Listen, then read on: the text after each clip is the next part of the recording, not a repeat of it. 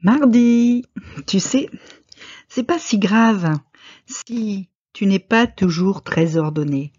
Alors évidemment, faut pas non plus que ce soit le chaos complet parce que ben parce qu'on dit souvent et c'est vrai que euh, bordel dehors, bordel dedans.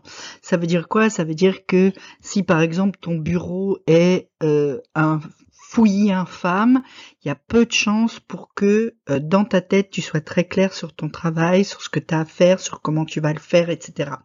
C'est-à-dire que c'est beaucoup plus facile d'avoir des idées ordonnées quand on est dans un environnement qui est quand même un minimum ordonné. Mais il n'y a pas d'absolu, t'es pas obligé que tout soit au cordeau et qu'il n'y ait rien absolument qui traîne, jamais, et que euh, tu sois parfait.